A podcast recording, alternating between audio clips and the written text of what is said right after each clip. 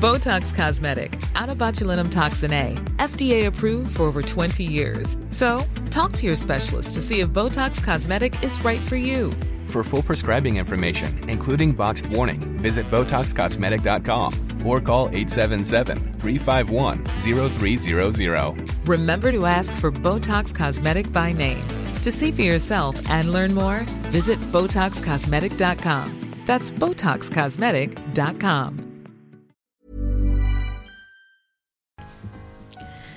Hey Ça fait un petit moment maintenant qu'on se connaît. Et tu me diras peut-être, ô auditeur attentif, c'est sympa tout concept, la science politique, pourquoi pas Mais moi, mon problème, c'est pas ça, mon problème, c'est les politiciens. Je te dirais, mais pourquoi donc, ô auditeur attentif, euh, tu n'aimes pas les politiciens? Et tu me répondras certainement, comme beaucoup de gens, c'est- ça fait partie des choses qu'on entend le plus. Oui, oh, bof, c'est tous les mêmes, ils pensent qu'à leur carrière. C'est marrant quand même, hein, comme choix de mots, carrière. Comme si ça pouvait pas être un métier, la politique, comme un autre. Faut bien qu'ils gagnent leur vie après tout. Bon alors, la politique, un métier ou pas, on en parle un peu et puis tu donneras ton avis à la fin. Tous les mêmes, c'est l'idée que nos dirigeants, qu'ils soient jeunes ou vieux, de droite ou de gauche, énarques ou non, participeraient d'une même élite. Et qu'à choisir entre la peste et le choléra, autant ne pas choisir du tout, s'abstenir. Cette abstention-là, elle est différente de celle que j'évoquais dans le podcast sur le sentiment d'incompétence. Dans ce nouveau cas, la personne ne se sent pas trop à l'ouest pour faire un choix, elle a tout simplement l'impression que ce choix n'existe pas. Mais alors comment est-ce qu'on en est arrivé là? Pour désigner ce phénomène qui veut que maintenant dans notre tête, un homme politique, ce soit accessoirement préférablement un homme, mais aussi un homme tout frais vermoulu de Sciences Po avec son attaché caisse sous le bras et sa carte de militant euh, dans le portefeuille, on parle de professionnalisation. C'est dire qu'aujourd'hui être politicien c'est avoir un métier, avec ses codes, ses règles et même son uniforme. Mais ça n'a pas toujours été le cas. Par exemple, sous la Troisième République, les politiciens étaient aussi journalistes, médecins, avocats, quelquefois même ouvriers. Pour expliquer comment la politique est devenue peu à peu un métier à part entière, on parle de spécialisation. Ça explique comment on a dû, petit à petit, se spécialiser en politique. Et à la base, tu vas voir, le principe est plutôt cool. En 1848, c'est la Deuxième République. Le suffrage universel est enfin proclamé en France. Le suffrage universel masculin, s'entend. Chose à la fois. Pour la première fois, tous les hommes peuvent voter sans condition de revenu. Une révolution pour les classes populaires, c'est la fin du sens, cet impôt dont on a déjà parlé. Alors c'est pas la fête à la République pendant longtemps. Hein. Dès 1848, c'est Louis-Napoléon Bonaparte qui est élu au suffrage universel. Oui, oui, hein. élu Louis-Napoléon Bonaparte, futur Napoléon III, empereur. Tout ça dans la même phrase. Quand je vous disais que certains n'ont pas peur de la contradiction. Après une fin de Second Empire chaotique et les massacres de la Commune de Paris, la Troisième République peut commencer. C'est à, ce jour la plus longue de nos cinq républiques, et une tâche primordiale lui est confiée prouver que la République est compatible avec l'ordre, la stabilité politique et la paix. Accessoirement, tout ça c'est bon pour le commerce. En gros, que c'est pas juste un ramassis d'un art de gauche, la République. Alors elle va tenter de normaliser le, jeu politique, de montrer patte blanche, de calmer tout ce boxon, si vous préférez. Car petit à petit, tout au long du 19e siècle, les classes défavorisées se regroupent et font valoir leurs intérêts. C'est l'idée qu'ensemble on est plus fort. En 1901, pour mettre de l'ordre dans tout ça, la loi sur les associations donne un cadre légal à ce qui porte désormais le nom de parti politique. Alors oui, du coup, bah, les pauvres, techniquement, peuvent se faire élire. C'est un peu toute l'histoire du Parti communiste. Sauf que voilà, il y a un mais. Un parti poli- politique populaire, c'est aussi plus facile à maîtriser.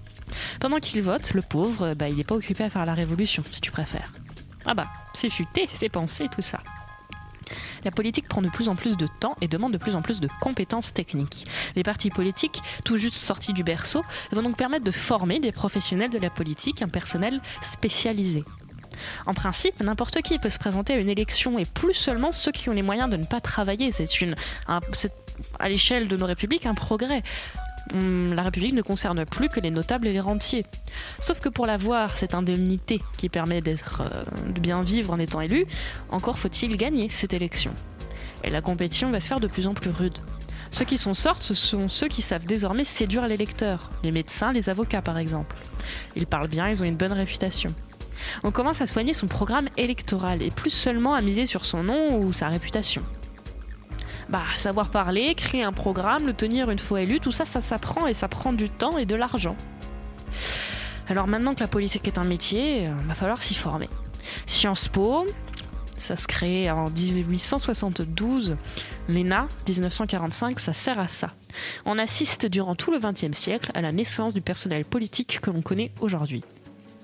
Alors qui sont-ils ces politiciens? Sans surprise, des gens qui peuvent se permettre de se former, qui ont eu le temps de développer les compétences nécessaires. Ça réduit le champ des possibles. La classe politique est donc actuellement plutôt composée de personnes issues des catégories sociales les plus aisées, dominantes. Du côté du gouvernement, ce sont les hauts fonctionnaires, les énarques, typiquement, auxquels on fait appel.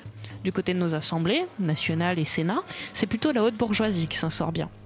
Mais il faut se souvenir, avant de se mettre en colère, que ce qui nous choque aujourd'hui, tous ces gens qui vivent de la politique, bah, c'était plutôt vu comme un progrès il n'y a pas si longtemps.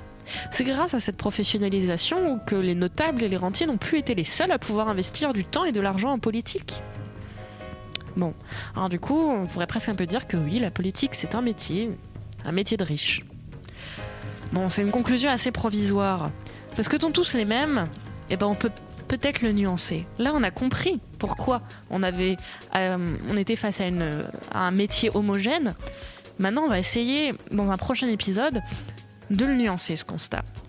J'espère que bah, vous serez là pour, euh, pour nuancer tout ça avec moi, parce que les nuances, c'est cool, les nuances, c'est fun, les nuances te veulent du bien, à toi et ta famille. Comme d'habitude, euh, les livres et les références sont évidemment indiqués rien de, rien de sorcier à lire.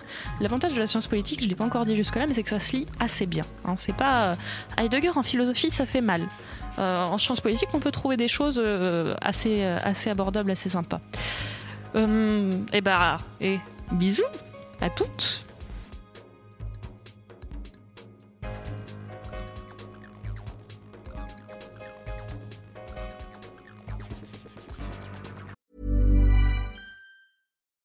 Botox Cosmetic, out of botulinum toxin A, FDA approved for over 20 years. So, talk to your specialist to see if Botox Cosmetic is right for you.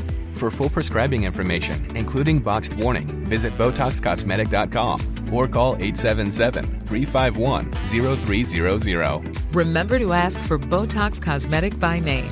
To see for yourself and learn more, visit BotoxCosmetic.com. That's BotoxCosmetic.com.